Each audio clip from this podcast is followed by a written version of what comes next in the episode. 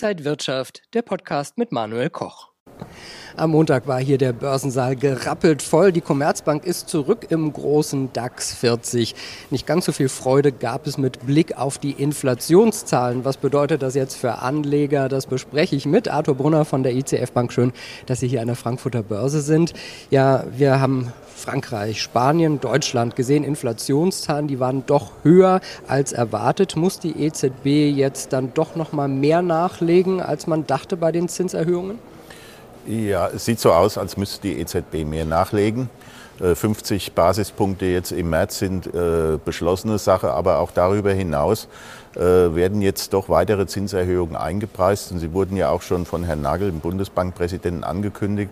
Es gibt natürlich auch moderatere Stimmen im EZB-Rat, aber es sieht so aus bei diesen Inflationszahlen, dass die EZB im Sommer, was die Märkte einpreisen, den Einlagesatz auf 4 Prozent erhöhen werden. Aktuell sind wir bei 2,5 Prozent.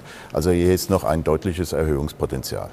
Heißt das für die Märkte, dass es da auch ein Potenzial für mehr Volatilität, also für mehr Schwankungen geben wird? Äh, Im Moment haben wir eine sehr geringe Volatilität, gerade im DAX. Trotz der äh, steigenden Inflationszahlen ist, sind die Märkte erstaunlich ruhig. Und es steht natürlich zu erwarten, dass sollte es an der Inflation, an der Preisfront zu weiteren Steigerungen kommen, dass hier die Märkte nervös reagieren. Man konnte es in dieser Woche schon leicht bemerken, dass äh, die Märkte doch etwas deutlicher auf die äh, Zahlen reagiert haben, was sie in der Vergangenheit oder in den ersten Wochen dieses Jahres nicht getan haben sind diese Inflations- und Zinszahlen im Prinzip schon so ein bisschen eingepreist und man guckt eher jetzt, wie geht es den Unternehmen, wie fallen die Quartalszahlen aus oder worauf schauen die Märkte besonders?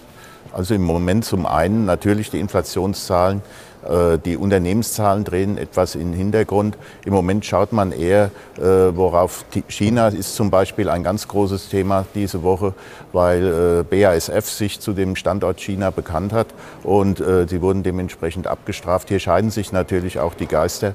Auch Puma hat sich positiv zu China äh, ähm, geäußert. Und es bleibt spannend, wie sich diese Frage weiterentwickeln wird. Viele Unternehmen sind eben stark in, in China äh, involviert. Und was weiterhin die Märkte beschäftigt, äh, das Aus des Verbrennermotors in der EU für 2035 steht auf der Kippe. Also hier ist auch noch nicht das letzte Wort gesprochen.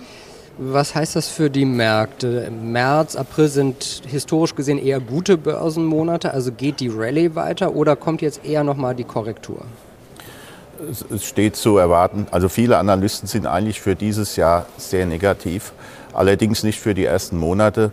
Es äh, steht zu erwarten, dass wir hier noch einen Aufwärtstrend sehen werden. Man sieht es ja auch, der DAX steckt eigentlich äh, schlechte Zahlen relativ gut weg.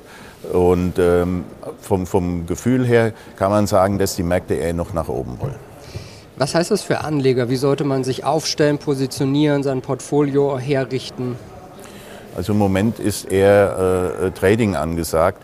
Äh, man kann feststellen, dass äh, die Freitage oder die Wochenenden meistens äh, relativ schwach sind, während man anfangs der Woche immer mit Kursgewinnen rechnet. Also hier ist eher ein äh, Trading angesagt.